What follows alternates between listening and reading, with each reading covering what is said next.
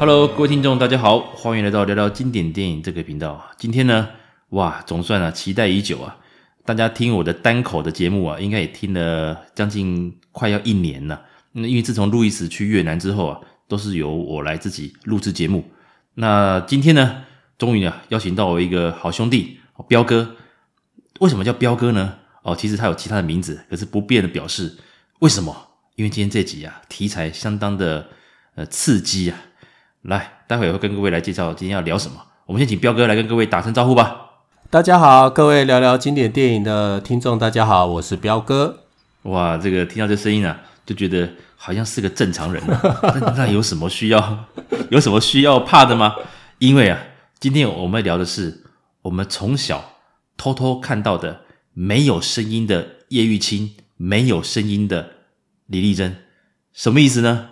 因为啊，我们小时候偷看的时候，因为哦，在家里啊有大人啊，所以我利用晚上，所以我们从来都是用关静音偷偷看哦。那有关这些回忆啊，我相信蛮多听众，如果是四五四十多岁或三十多三十岁后半的听众们，应该都有类似的经验。OK，好，那跟各位聊，这是香港啊，在三级片这个部分呢，这个片型算是独步全球。也有人说是风月片，就是说它并不是爱情动作片，可是，在某些动作那些桥段方面，它是有剧情的，而且很香艳火辣。那也出了很多女神级的演员呐。啊，这边呢，我相信大家已经开始勾起一些小时候的偷偷看电视的回忆。那今天呢，我就由哦，就跟我的好兄弟彪哥一起来聊聊这个我们当年不能说的呃童年回忆吗？还是青少年回忆？OK，那彪哥你。当年呢、第一次看到香港的这种三级片的时候，是在什么时候场合？然后看什么电影，还是哪个女星？你还有印象吗？呃，对，就像刚才 Sam 讲的哦，诶，香港的三级片哦，我我我我我自己开始就是偷偷看的时候，我比较有印象的时候，大概是在我国中的时候。那如果推算回来年纪的话，大概是在一九八。一九八八年、一九九零年那个时候，那那个时候我记得台湾刚开始有有有录影带，有大就是其实从我们大概小学的时候就有了嘛，有那个大带的录影带，然后啊，好像也有第四台，对对对，就是它好像是一个 cable cable，就是那种 cable TV 嘛啊，不像现在的频道这么多。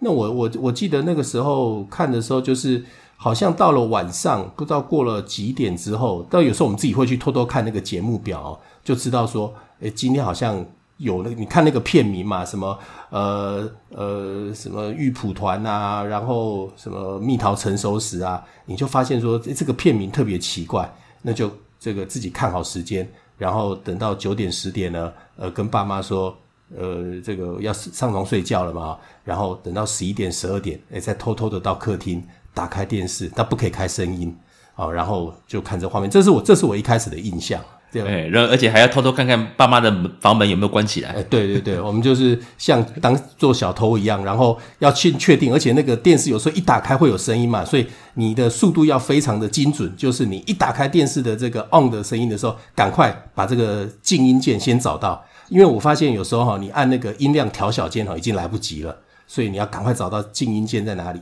这个 on 一打开，瞬间马上秒按静音键。哦，我的方法是打开之后马上按电视上面的那个按钮，呃，比遥控器快一点点。哦，对，哦，讲到这个，相信大家都很多招数了。那还有一个，我以前第一次看到这种东西的时候，其实是那个，呃，如果有年纪一点的听众应该知道，以前第四台啊，在没有那么合法的时候，有时候它需要一些时段是播完节目没有讯号了，所以它需要播一些精彩的。不外乎就是什么摔跤，还有所谓的呃三级片。那我那时候看就是有一次我们看中华职棒，那这这以前是重播的，以前没有那个什么机那个实况转播，大概职棒元年还职棒二年。有一天我就看一看，诶，看到了十一点五十几分的时候，那是放暑假，那爸妈也睡觉了，诶，画面一跳，诶，怎么变成一个很香艳的，然后曹查理竟然出现了。因为那时候我还不知道他是曹查理，我知道这个人很猥亵，长得很猥亵。后来才发现，哇，那个亲本家人啊，哦之类的那种叶玉卿，才知道，哇，当年是开开了眼界。那而且以前的第四台其实尺度很大哦，它是几乎是把原版的那个类似盗版片嘛，就直接就播上去了。所以以前的那种什么露两点的，是很忠实的放出。所以你讲到这个，我突然想到，我是我我现在你你这样讲，我就回想到我以前的印象里面啊，就是我们家那个第四台啊，那不知道在某一天哦，我突然发现那个第四台的那个那个盒子后面哈、哦，多了一根棒子。你你你、啊、你记得吗？就是他，对，就是有有有有。可 应该是我爸爸去去去去去去买的哦，就我就发现那多了一根棒子，我我一开始不知道那根棒子是做什么用的，后来就是在某一天，就是晚上我偷偷打开电视之后，我终于发现了那根神奇棒子的的妙的妙用了。对，以前那个东西第四台那个工程师啊，他会卖你一千块，后来你发现你去夜市买一支可能只要两百五，对对，两百五三百五就有了，对，对对对，解开是什么？呃。以前是十六台嘛，好像彩虹频道，不然就直接播 A 片。对对对对对，没错没错，就加加了那颗棒子之后，就什么原来看不到的东西都看到了。对，以前哦，以前你知我知道有解码棒这个东西，可是有时候十六台它可能不用解码，它会变成雾雾的，像下雪花一样，可是画面是蛮清楚的。那时候就觉得啊，弹掉啊，弹掉，弹掉。对对对，他就是有时候锁码锁的不是很很。很 很完整的时候还是可以看得到。对，只有那雪花飘，看到后面我十分钟，我眼睛快瞎掉。我后来发现我的近视，哎，高度的增加，可能是那个时候，呃，不是看书，可能是看着雪花，啊，实在是不能学。那坦白讲啊，现在的年轻听众可能会觉得蛮意外的。诶，现在网络资源丰富，甚至是一些比较呃不合法的一些网网络的载点，都可以看到很多你想看的电影。那以前呢、啊，我们这个年纪啊，那个。五六年级跟七年级前半，以前真的没那么多资源，所以啊，我们那时候想看的话，第一个三级片，除了就是电视第四台偷偷播的之外，那种尺度很大的，再是什么？去同学家看录影带。相信你当年是收藏家吗？还是你是去别人家看？没有，当年因为家里面就是比较没有那么隐秘，就是说爸爸妈妈随时有可能他会回他会回来嘛，哦，所以。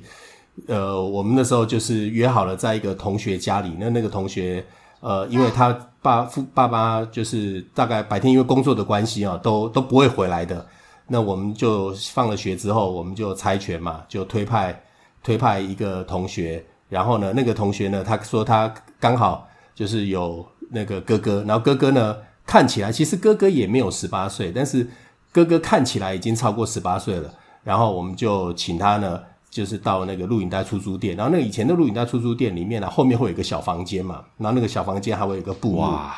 神秘房间。然后我们就跟大家说说，你进去，然后就没有关系，什么都好，哎，就进去，就是就是租，然后就再带着那个神秘的盒子，然后再到同学面的同学的家里面，然后把房门都关起来，啊，这开始看这个这从就是开始这个怎么讲，就是。打开了我们的这个呃，这爱情动作片之路啊，是从那个时候开始启蒙的。哇，这个小房间这个事情呢，其实以前你当然是说你会找比较年纪大的，像以前我们班 就有人家里是开录影带店的，哇，爽翻了，那太直接就是录影带。哦，大家是多么尊重他哦，那个录影带打开什么爆炸性行为、蜜桃的诱惑啊，还要挂号北欧 还是什么？还是什么邻家太太的诱惑，挂号日片，我就想到那个往事历历在目啊。那讲到这边，当然这个地方啊，它的尺度就比较露骨了。大家就知道爱情动作片就是演那些东西。那至于我们把主题拉回来，有关香港三级片，当然，呃，目前呢，有时候偶尔我们网络上会播，会有人分享啊，某某女神。啊，现在变什么样子啊？走样了，什么什么之类。那我们先不管。有时候会看到说，这些女神之所以能够呃屹立不摇，当然除了演技之外，颜值也很高。我要跟各位讲的是，香港三级片其实它蛮多片的经典，其实是有它的剧情跟结构的，所以才蔚为经典嘛。对，而不是那种就是很低俗粗糙的那种那种片，当然有，可是不会存在，不会被流传。而我们心目中的像一些叶叶玉卿。李丽珍这种女神级的，也因为他们的作品是那种风流、呃艳情，但还不到下流。那这方面的话，你当年有哪几部作品是你觉得说在三级片里面让你的印象非常深刻的？呃，我我自己啊、哦，就是印象最深刻的，其实是我记得是在一九九零年哈，一九九零年那个时候，呃，有一部作品哦，是叶子妹，叶子妹她对叶子妹她当时也主演的一部作品叫做《聊斋艳谭》。那我觉得《聊斋艳谭》这他他这个故事，就像刚才 Sam 讲的，就是我们我们以前大概如果有看过一些中国的一些呃小说啊哈，这些这些著作的话，我们知道有这个《聊斋志异》嘛。那《聊斋志异》里面呢、啊，他用《聊斋志异》的故事当背景，但是他把这个里面把它就变得比较风月化哈，就是有一些这个情艳的这个剧情在里面。那那个时候，我觉得印象最深刻，当然是叶子妹诶，这个这个女主角啊。那我们都知道，叶子妹她当时出道的时候，大家就是最呃对，尤其对于呃这个三级片刚开始在市场上。呃，开始流传，然后对我们这种当时我们这种时期的青少年来讲啊，看到叶子妹第一个就是看呃第第一个印象就是她的这个非常哦宏伟的胸部嘛。那我们看到的时候就觉得哇，怎么这么大啊，那这是这是我当时呃比较有印象的一个作品。那后来啊，我记得在隔年啊，在一九九一年的时候。呃，一九九一年，我后来查了一下资料哈，其实，在一九九一年当年哦，这一整年哦，在香港就有将近十八部到十九部的这种三级片。那其中在这里面印让我印象最深刻的就是叶玉卿哦，叶玉卿他当时在一九九一年的时候，他是我记得是拍了三部，就是从情不自禁到我为轻狂到亲本佳人哦，那这哇，亲本佳人好看。这这三部片里面我我看了一下哦，光这三部片在当年的这个的票房哦，就是到达港币三千万，等于说是呃把香港的这个三级片哈开始等于说它的滥觴啊带上了一个高潮。那你看像叶玉卿，呃，他为什么当时会一炮而红啊？是因为叶玉卿她其实是一九八五年的时候香港的亚洲小姐的啊不冠军还是亚军吧？那我记得好像拿拿到什么大奖也是啊季军吧？哦，季军，对对对，亚没有冠军。哎呀，我记得他季军，亚姐的季军。那等于说他不是说以完全靠有大胸部哦来去作为那个，而是他的话题在于说他曾经是选过香港的这个这个雅姐嘛。那我们都知道，在我们那个年代哦，香港他每年就是无线电视台 TVB 还有亚洲电视台，他们不是说办选美吗？那通常你选到的有可能有前三名的，就会有很多的。这个可能电视啊、电影的作品，可是他在一九八五年拿到季军之后，他在一九九一年的时候竟然拍了，开始拍了这个三级片。那我觉得这个他当时一九九一年的这三部啊，情情不自禁、我为轻狂、亲本佳人，是我当时看到就是香港三级片这里面哈，可以说让我觉得它有剧情，然后女主角呢又又非常的吸引我们，然后它又是三级片，我觉得这几个元素哈把。把这个当时香港的三级片哦带上一个高峰。没错没错，其实你刚讲到那个叶子妹的部分呢、啊，其实我个人蛮佩服她，就是叶子妹是少数绝对不露点的，就跟那个捐邱淑贞一样，这这两个地方他们厉害，坚持住这个不这个底线。那叶玉卿其实我对她印象，我应该是我当年不知道不知道，后来我发现我后来第一次看她的片片子应该是亲本佳人啊，对，哦亲本佳人。然后后来，当然叶玉卿之外，其实那时候我们还算火红的，但是李丽珍嘛，算是后起之秀。当时，因为她比起叶玉卿哦，她是雅姐的这种季军的身份哦，这种呃很完美的女生去做这些哦露点的写真集跟这个电影。那李丽珍当时更让人惊艳的是什么？她是当年像开心鬼系列这种清纯少女。等于很多香港人是看着她一路长大，有一天她忽然变成了蜜桃成熟时的女主角，哇！那时候大家多么羡慕黄光亮啊！对，我觉得李丽对李丽珍，她是属于另外一种类型的这个香港的三级片，比如说像那个叶子妹啊、叶玉卿啊，他们呃拍了这一系列的这个三级片之后啊。其实后来啊，后来呃，在李丽珍之前啊，在我我我印象当中哦，就是在港片里面啊，它有一个玉蒲团系列，那包括说像玉蒲团偷情宝剑、玉蒲团玉女心经、玉蒲团官人我要哦，那甚至后来到了这个三 D 啊，Max，对，靠腰那么熟啊，不好意思，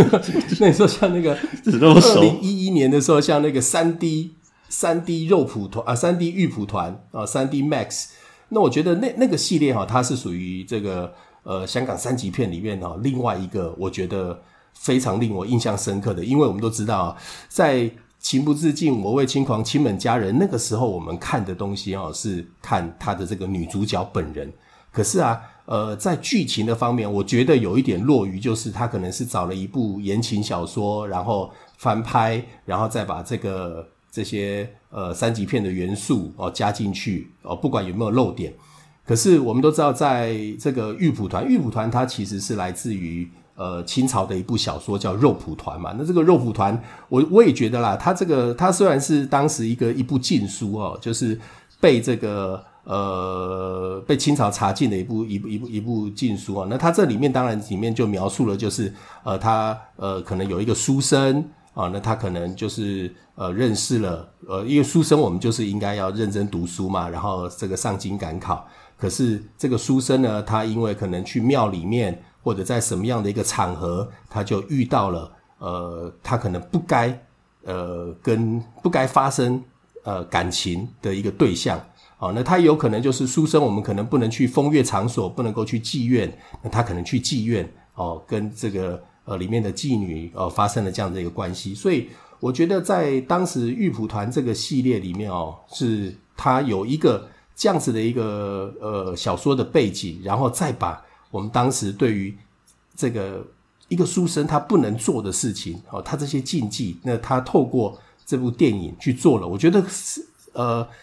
呃，某部分来说是满足了我们当时的一些幻想啊。那我觉得它这个系列也是相当经典的，而且这个系列里面，就像刚才 Sam 你说的那个，呃，像《我为轻狂》，《我为轻狂》在叶玉卿的《我为轻狂》里面哦，他是当时第一次把这个日本的 AV 女优哦，把她找来这个港片里面来担任这个女二，或者是说呃女主角。呃，我记得当时《我为轻狂》是找了村上丽奈。那你看，像在这个玉蒲团里面啊，呃，他后来就也有找了，诶，我记得是到了三 D 三 D 肉二零一一年的三 D 肉蒲团那一次吧，像那个呃原原沙央丽哦，作坊学子，哦、对这些日本的真正的线上的线上的一线的 AV 女优，呃，都来拍，对，所以我觉得玉蒲团肉蒲团它是一个就是也是相当经典的的的一个作品。那李丽珍哦，李丽珍也也很有趣。就李丽珍，就像刚才你讲，我们的开心鬼放暑假，开心鬼系列，我们原本是看她是一个清纯的少女，结果在一九九三年的《蜜桃成熟时》里面，就是像这样子的女主角，她可能本来是来自于，就像我们当时在念国高中时候身边的女同学，然后这些女同学呢，呃，我们开始平常这些，她她就像一个邻家女孩，那突然有一天邻家女孩长大了。那长大了之后，开始就是初尝禁果。那这个时候，对于当时我们这些青少年来讲啊，这是也也是另外一种幻想啊。所以我觉得当时《蜜桃成熟时》为什么能够一炮而红哦？就除了它是另外一种类型的三级片，就是你原本身边很熟悉的，类似像这样子邻家女孩的女主角，突然有一天就这个就就脱了哦。所以这个这个这这这是也是相当令我们值得。呃，回这个回味回味的一一部一部三级片，对啊，而且坦白讲，就像你刚刚讲的哦，九三年的《蜜桃成熟时》之前，其实包括像《家有喜事》，还有好多电影《豪门夜宴》，很多很多，就开心鬼系列，李丽珍一直都是一个很作品的输出很稳定。其实这样讲好了，有一些女有一些女星可能是为了国外也是嘛，她可能是遇到事业低潮而不得不做一些大胆的转型。所以会，你也不会特别意外。那当时《蜜桃成熟时》让人意外，就是，诶，奇怪啊，李丽珍明明每年电影一堆，对，如果大家有机会看维基的话，八几年到九零年、九一年、九二年，他的片子一堆，包括现在很多第四台重播也都会看到他。怎么忽然九三年播了这个这么这么这么厉害的一部电影？那时候我刚好念国中，那时候真的是大家又是去朋友的录影带店打开，哇，那时候当因为我记得他的。家人一出门之后，他不是就开始到处去晃，然后遇到黄光亮，把他骗回家嘛。然后他不是打开他的那个胸部衣服，我靠上去的时候，哇！我们所有人男生那种血气方刚啊，我说哇，怎么了？哇，好啊，很 很那种很很期待那种那种感觉。这跟我们当时不小心偷偷转到叶玉卿的那种，呃，我为轻狂啊，亲本家人是完全不一样的。因为你看到他就是一个艳星的这种感觉，而且剧情也是比较哦、比较香艳，还是比较成人一点。可是《妙成熟时》就是一个啊邻、家女孩，就忽然想要脱离家庭的束缚，在某个程度上来讲，也有影评说这部电影其实成他的作品成熟度很高，同时也宣告了李丽珍已经脱离了以前的那种戏路。那当然之后。其实令我印象最深刻的，这代表带到我们台湾的一个很我很佩服的一个女星舒淇，舒淇就是她的，对李丽珍的最后一部三级片叫做《玉蒲团之玉女心经》。那《玉蒲团》系列就就像你刚刚彪哥所讲的，《玉蒲团》或《聊斋》这个系列，香港其实不会乱拍，香港真的不会去乱拍这个系列。而《玉女心经》也是李丽珍最后一部三级片，而里面带出了另一个战将，就是舒淇。哇，当时舒淇，我坦白讲。呃，以前我跟路易斯聊过啊，舒淇她不是典型的美女，可是她有一个独特的魅力。像当时她去香港发展的时候，也有人说她嘴巴可能比较大，眼睛可能没有那么。如果跟一般一线的女星、香港女星比的话，还还说像一样台湾过来的，像王祖贤、林青霞相比的话，舒淇的造型并没有那么的令人怎么样，觉得啊超级大美女。可是舒淇有一个很特殊的魅力，越看包括不管是当然她是靠着这个。呃，尺度尺度极大的写真集，哦，那个时候我相信大家在学校翻，呃，会传阅，哦，到现在，那这个作品的成功啊，其实变成说舒淇其实当然一一炮而红，可是坦白讲，这个所谓的三级片女星啊，也跟这个标签跟了她好多好多年，可是也靠着她后来的一个大转型嘛，包括红星十三妹，她整个去演了一个刀疤旗，就是大转型。然后最后也得到了最佳那个金马奖的，呃，就最后也得到了那个奖项的肯定。之后他开始大转型嘛，他开启他后来的影后的这个代表作。那李丽珍其实大家可能很多人没有印象，李丽珍其实她靠着《千言万语》这部电影，在那个九九年也曾经拿过金马奖的最佳女主角。所以其实我要跟各位讲的是说，有些三级片你不要觉得说，哎呀那个拖星什么拖拖而已，其实。很多东西他们是有演技的，因为有演技，剧情结构也是完整的，才能够称为是一个经典。对，所以我一直很佩服舒淇。没有错，你看，像除了这个李丽珍，然后舒淇之外啊，后来哦，后来香港的三级片里面，呃，我我们都可以看到说，有一些女星她希望朝着这样子的一个方向哦，就是说我先拍三级片，然后去引起这个市场上对我的注意，引起话题。然后我再想办法转型，可是后来在转型上面哦，就比较没有那么成功啊。你看，像一九九三年《蜜桃成熟时》，李丽珍拍完了之后，其实一九九七年的时候有一个《蜜桃成熟时》，算是他的第二集嘛，就是《蜜桃成熟时》一九九七啊。我有台湾那个钟钟贞，钟贞哇，对对对，钟贞，他那时候有一阵子在台湾也红回来，那时候还会上什么《龙兄虎弟》啊，飞哥他们都会跟他开玩笑。对，他后来也消失了，就没有代表作。就是他就是就是当时当时的也算是一炮而红啊，就是他接了李丽珍，然后去拍这个《蜜桃成熟时》，可是呃的第二集，可是我们就发现好像就没有当时他就是拍完了之后，虽然有一阵子有引起话题，可是后来就没有一些一些作品哦，这就就比较可惜。那包括、嗯、我记得他那一部经典，就是他是跟朱茵演的那个什么《制服诱惑》，对，对不对？对，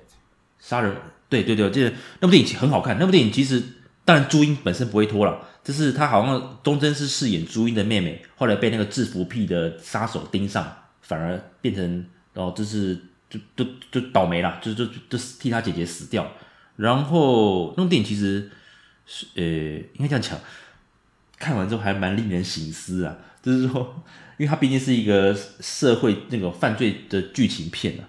那讲到忠贞，当然他转型上是比较可能，当然也没有遇到比较 OK 的经纪人。像当年舒淇，因为王晶跟文俊很欣赏他，所以又帮他安排了像什么，自从红星十三妹开始，大家发现，哎，这个台湾女生其实很会演戏，也确实在证明，对对对。然后后来有一位我印象深刻，就陈宝莲啊，陈宝莲，对，因为那时候我对他有印象，是因为他演了那个《侠姐传奇》嘛。那个那时候我们聊那个雷洛宇宙的时候，也聊这部片。这部电影很好看。那陈宝莲在里面是演的，就是用自己的身体去让那个里面的那个坏人去舔他胸部嘛，然后最后才会有有有安眠药嘛，然后最后完成那个报仇。那也确实，他那时候小有知名度，而且他也有来台湾发展过。当然，他有一些绯闻了，包括像跟黄任中那些。那当然我们就我不我先不讨论这一块，因为那时候他也会跟张飞打打闹闹嘛。因为有时候张飞最他最厉害就是喜欢跟这些女星，包括什么什么金元萱啊，对不对？偶尔用一些小暧昧，哎，变成一个话题。那只不过那时候好像这些这些方式让陈宝莲并没有特别大红大紫的。后来他好像选择就是自杀离开嘛，所以。这也蛮蛮令人唏嘘的，因为我觉得他也蛮会演戏的，我我觉得他也蛮会演戏。然后讲到这边的话，还有哪些像这几年其实像啊，香港电影是这样，八九零年代的时候，赌片还有这种三级片非常的多，多到有一些片哦，如如如过江之鯧啊，我现在讲名字你也不知道，有一个系列是蛮特别的，就是。任达华的舞男系列哦，我好，你这样讲，我好像有印象耶。对啊，那基本上舞男系列是这样，它的里面的尺度其实它就是以哦那个任达华为中心，那以这个舞男的一个生活来做一个呃，他做发生一些事情，然后来做一些桥段。那基本上这里面当然呃说他开启了一个什么？以前我们看三级片是看谁？看女星嘛。哎，海海报是谁？我就去跟着他看。只有五男开始，哎，我就认明任达华。五男系列是不是一开始？我记得，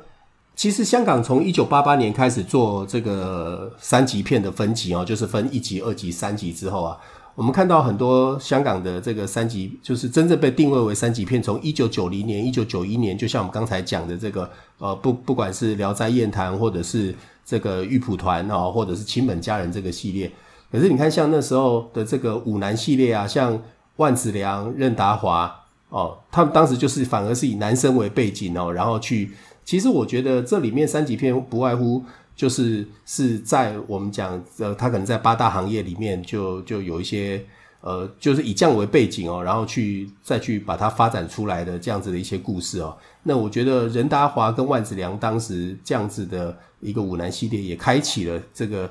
香港三级片的另外另外一个风貌哈，就是去吸引不同的这个客群哦。我觉得这也是相当在香港的三级片里面相当经典的一些作品。对，没错。其实这个很很很微妙，就是我刚讲到，其实像任达华还是像李丽珍这些人，其实他们的作品一直都是每年的输出，而且是小有知名度的。就是有一天忽然九零年的时候，诶，忽然他跳出来了，他演了这部《舞男》，所以当时就觉得。因为跟你讲，有时候演技太好也是缺点啊。他好到他演那种变态，还是演这种这种比较有点那个情色感的舞男之类的，他驾轻就熟啊。甚至之后他演变态杀手，也都完全的是能够哇那个怎么样，能游刃有余啊。所以有一阵子，其实任达华也是他在大家心中也是那种啊啊，你这是三级片男星呐，这种等级，就跟郑浩南那时候也是呃比较比较不得志的时候。可是又回到一个，就是任达华真的演技好，而且很会挑戏，所以后来他也真的靠自己努力，甚至连什么正派警察他也能演啊，黑社会老大他也能演，诶，又让他又又又开开启了不一样的人生，也是拿到影帝，对，很不简单的，没错。所以其实有时候，呃，常听我们节目的听众应该知道，其实有时候我都很感慨现在的香港电影在人才上，在剧情上，当然。因为毕竟香港回归给中国了，所以在剧情的审核上，我讲实在，你现在要拍一部像我们当年那种真的有深度的，而且是呃浮夸的、让您刺激的、血脉喷张的这种三级片，应该不可能的。你的想法是什么？呃，就像我们呃回归到今天的主题啊，就是以香港的这些经典的三级片来讲啊。你看到了，从一九九零年开始，然后大概发展了二十年左右哈，那这中间陆续每一年都有许多的作品。可是到了二零一一年的时候啊，呃，香港的三级片在制作公司它已经开始下猛药了。什么意思呢？就是你看，像二零一一年的时候，三 D 肉蒲团啊，他请了日本一线的 AV 女优啊，原沙央丽、周访雪子，在同一年啊，其实蜜桃成熟时。他也是请了日本的吉泽明步，还有金手指加藤鹰，等于说就是说他自己在香港自己本土已经没有办法再去塑造出类似像当年叶玉卿、叶姊妹啊，或者是李丽珍这样子的这些呃女星的时候，他就开始下猛药嘛，就说好，那我我开始把日本的这些一线的 AV 女优，甚至是 AV 男优，我把他请来我的这个这个片子里面。那当没有错，在当时的确是兴起了一股话题嘛，就是。这些 A 在我们平常可能只能看这种海外流出版，或者是呃这种只能够在日本的这些爱情动作片上面看到的 AV 男星或 AV 女星，他跑到香港呃来拍这种香港的三级片。不过你也会看到，大概在二零一一年之后，这个猛药下完了，大家就觉得好像就没落。我不知道当时是不是也是开始呃因为网络，因为二零一一年其实。呃，网络也逐渐发达了，那大家开始看这些，等于说三级片，越看这个口味越来越重哦。那可以开始接触到这些真实的爱情动作片之后，好像已经对于传统当时我们这个一九九零年到二零一零年之间的这些呃带点故事性啊，带点这个艳情、带点言情这样子的三级片，是不是就没落了？哦，我觉得这是我后来对对香港三级片的这个最后，呃，它到了。呃，尾声时候的一个观察。那《三 D 肉骨盘》这部电影，其实当时啊，诶、欸，我当时是看那个诶、欸、电视，那时候你还记不记得是二零一一年、一零年的时候有那个一网通，你有没有？对对，一电视、一传媒嘛，那个蓝色盒子啊，诶、欸，免费的嘛，然后你只要付一块钱，一整个月吃到饱。那那时候我们人人家里都有。那那时候他当时的哇，虽然是串流，他等于是串流的始祖。那里面就有三 D 玉蒲团，那时候好几个兄弟，当然我们已经长大了，都结婚了，大家就看，哇，其实坦白讲，就就像你刚刚讲的，找了很多那个真的是线上的一线女优过来，特别像什么演冬梅的周纺学子，哇，那个真的是令人啊楚楚可怜，然后穿着那种古装啊很美。那其实当然男主角是叶山豪嘛，不过叶山豪始终也没有特别的红啊，所以其实他的这个等于他的巅峰。就是再到这部电影，因为话题性，再就是雷凯欣，我觉得雷凯欣很可惜，他在为了这部电影，他也露脸了，就反而并没有再继续的往下走下去，因为他当时他的他他的那个什么，呃，气势很旺，而且当时很年轻，只不过就这部电影就反而就是他的几乎是唯一的一个讲得出来的代表作，所以我觉得是蛮可惜的。那后来啊，当然这个片型应该是说。我就倒觉得不是观众看腻，因为以日以香港的一个编剧的一个人才，还有这个才这个怎么讲想象力，我相信只要有机会做，一定还有机会。但是我也可以跟各位坦白讲，应该很难还会有女星愿意去做这个，因为就像刚刚彪哥讲的，现在管道这么多，还是我自己做直播。我如果真的要做一些比较大胆的，其实我去一些专属的成人频道去做。一样也会红，你反而这种电影工业的，你可能还要绑手绑脚，甚至你可能拍了一次，万一口碑就像忠贞那样，可能被贴上标签了，你又转不了型，哇，那个也是一个两双面刃的。你可以快速的红，可是也有可能让你快速的就消失。我我这对这也跟对这也跟我们现在后来在不管在平面媒体或电子媒体哦上面的尺度越来越大有关嘛。那个 Sam，你记得我们？我我不知道你你有你有没有过这样子的经验哦？以前哦，在我念国中的时候，其实我很喜欢去看那个，你记不记得以前都有那个呃那个类似像独家报道那种杂那种杂志，那种那种杂那种杂志里面哦，它不是到了哦，其实我们会怎么去？它当然里面会报很多的社会新闻嘛，哈，那些三三星社。可是，在独家报道或者像类似类似的杂志里面，它后面一定会有几页。哦，是这种女生呃女星对，然后穿的比较清凉的。那你看，我们从那个时候呃民风保守，然后开始看到这种清凉的泳装照，然后到后来看三级片，那还没有露点的时候呢，我们看到哎，原来从它平面的这些泳装照里面，我们可以看到这些女星她穿的非常的这个这个呃露骨哦，就是露露很多，我们也觉得很开心，都觉得开始有兴奋有期待。但是后来就越来越重，这个口味越来越咸湿，然后越来越重，甚至到了这个网络时代的发达，我们开始直接可以接触到，不管是欧美的或者是日本的这样子的呃这个爱情动作片之后啊，就突然这些东西已经让我们觉得回不去了。那回不去了，到我们现在这个年纪之后，我们开始会去回顾啊，原来那个时候那样子的三级片，它其实很美啊。现在的三级片，呃，不管是在整个套路啊，或者在整个呃它的就是，嗯。你你已经回不去以前三级片那种感觉，可是如果说你要跟现在的这种爱情动作片比的话，它其实又是相当保守的。而且我可能看一个画面，我可能要十分钟、二十分钟、三十分钟才会有那么个三五分钟的画面，所以我会觉得，就像你说的，它它它是一个经典，但是它的确也回不去了。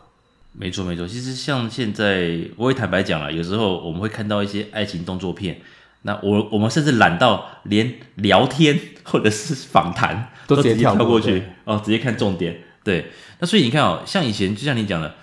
以前可能资讯没那么多，那扣掉正统的那种 A 片之外，其实我们是愿意哦跟着剧情去看说啊这个故事到怎样怎样怎样啊，最后男女男女主角干嘛干嘛干嘛，你会愿意去看完。现在没有啊，现在你可能一看到，就像包括我们看三 D 预捕团的时候。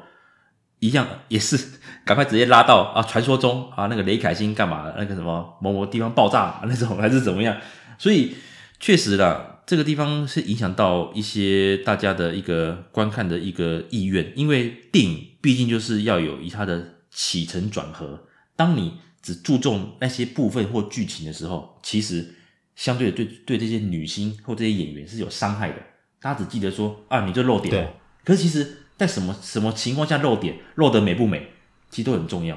所以其实像像比如像徐若瑄好了，她当年也是她的走法的操作手法，其实跟蜜桃成熟很像，对，接近了。对对对，那当然当年哦、呃，那个制作公司哦、呃，还有那些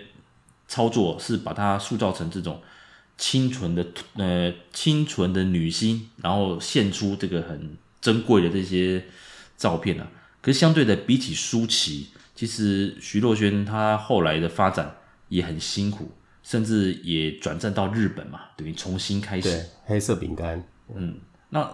对对，那讲到这边，当然我也是蛮我也蛮佩服她的，从她呃又红回来，要经营自己的一些事业。当然去年呐、啊，哦，有关那个哦，你敢不敢？那力宏敢 这个这个风波。那这个风波扯进来，那我们不是当事人，那我们都是看到那些谣传，所以我我也不不不便表达什么评论，只会觉得说，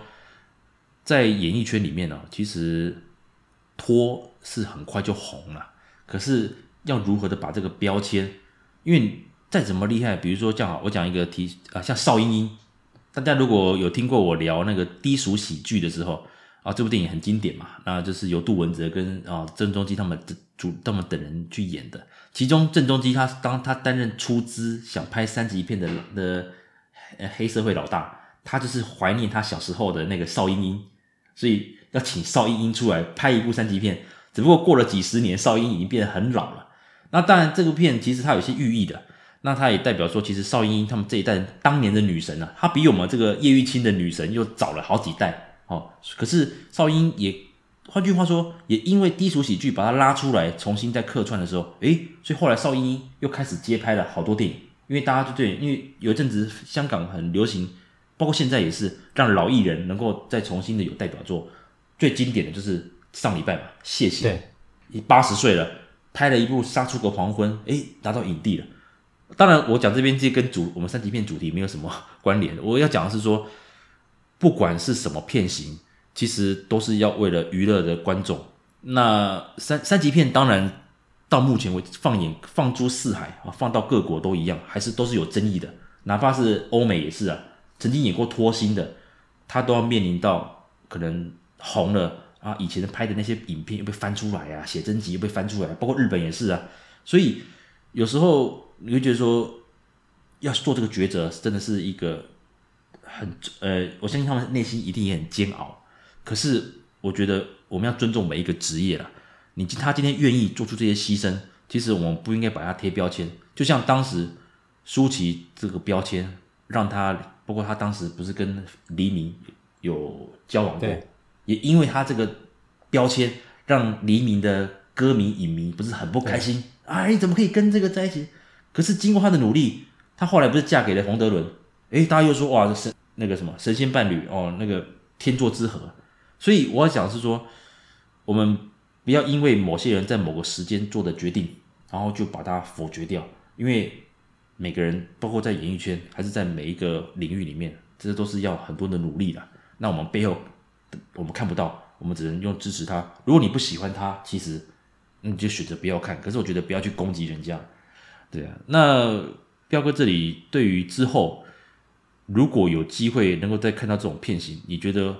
还会有什么期待吗？如果有三级片这种感觉的话，呃，当然，你看，像从一九九零年一直到二零一零年哈，它这香港三级片发展的这二十年间哦，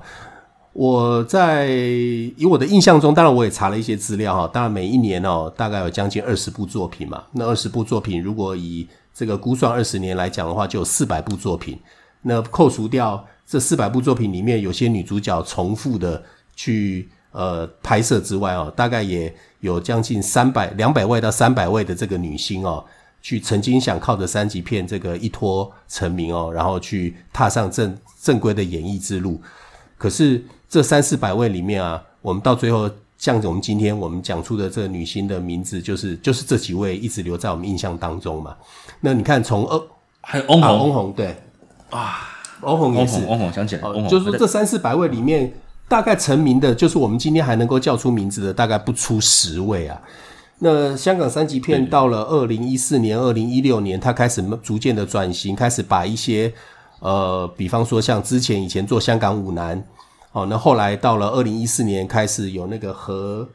何浩文，是不是？他他拍那个鸭王，后来二零一六年的时候有鸭王二。他就是开始用另外一种类型，呃，等于说他这里面是以男，就是想走当时任达华跟万梓良的他们的这个套路哦，想要把这个呃，等于说另外一种面向的三级片，然后再带出女星。可是大概从二零一六年之后，你就很少看见这样的作品了。所以如果香港他现在还呃被允许拍这种呃这种比较疯这个三级片的话，我倒是我倒是还蛮期待啊、哦，他们能够。再去找呃一些类似像当年蜜桃成熟时呃这一种作品，或者是说再把中国的一些言情小说等于作为背景，就是我我我我我我相当期待能够看到，就是这里面开始有一些故事性啊、呃，有一些故事性的这样子一个作品。然后因为现在的拍摄技术也相当进步了嘛，啊、呃，那在整个剪接，在整个音效，然后呃在那我觉得这里面到底要拖到什么样的尺度，或者是说拖的这个。呃，占整个片长的时间，就它这里面，呃，我们看到真正三级的场景，我倒觉得不是不是重点哦。就是说，它能够把三级片艺术化的话，我觉得是相当相当有趣的，也会也会让我就是希望，就是会会让我有这个冲动哦，是能够走进戏院里面啊、去欣赏这样子的作品的。也老了啦，现在现在也不太适合看太多一下子太激太激情的作品了。对没错没错，不过讲实在的，确实，呃，这样好了。比如说，讲到西门庆，我猜应该不会有人会超越单立文嘛。所以我相信呢，如果就算有就算有片商想要挑战这个这种题材，像比如说西门庆的剧情，这个百看不厌啊。哦，可是要能够有那个当时那种魅力，还有很适合这些角色的，我相信这个选角也是有难度了。那讲到这个，我再补充一个，我刚刚翁虹嘛，我们没有聊到，那现在补充一个，再还有彭丹啊，一样是号称不露点彭丹，不过彭丹他整个的哇，好像也是昙花一现，对不对？波神，然后一瞬间几部片，然后就消失了。不过你刚刚你刚刚提到翁虹，我就想到我我马上把翁虹就联想到满清十大酷刑呢。满清十大酷刑，其实这样讲，这个又回到我刚刚讲到。《满清十大酷刑》是一个非常好看的电影，它就算现在偶尔卫视会重播嘛，它就算把那些艳情的场面把它剪掉，还是很精彩哦。杨乃武小白菜这个这个这个剧情，其实所以说我像刚刚刚讲的，蛮多经典。其实你就算拿掉了性爱场面，还是那种比较激烈的一些床戏，其实它还是好看，就是它的剧情。所以真的是很佩服以前的电影人啊，哇，这么有创意。只不过现在，当然我刚讲过，因为题材的限制，还有社会的风气，再加上大家可能随时都可以取得很多片源。那你要去拍一部有质感，那而且要能够要有那种让人血脉喷张的那种感觉，我相信可能相对上的投资回收可能也不一定有机会啊。就像我刚讲的雷凯欣嘛，当时也是余声大啊，不，雷声大，嗯、呃呃雨雨点也大，可是却没有让他继续往下的推到一个高峰，是蛮可惜的。所以我相信之后要有投资方出现去投资这种电影，因为这种电影确实两面刃啊，你没有做好的话，真的会把你这个所有的剧组，包括自己的制作公司，都会有一些比较负面的影响啊。对啊。不过讲到这边，诶，也蛮好玩的。其实原本今天跟彪哥是想要说我们闲聊聊一些一些好玩的事情，怎么聊聊变成三级片发展史？对，因为 Sam 你开这个主题哦，就是也也让我们能够去回味一下，就是呃，从我们开始，就是每一个人啊，每一个人的这个青春期的时候，都会有一些，就我们讲叛逆期嘛。那个叛逆期那个时候开始，大家对于类似像这种性开始产生好奇。然后整个社会风气如果是越禁忌，那我们就越想要去突破这个禁忌，呃，去不管是去看杂志，或者是去看呃这个电影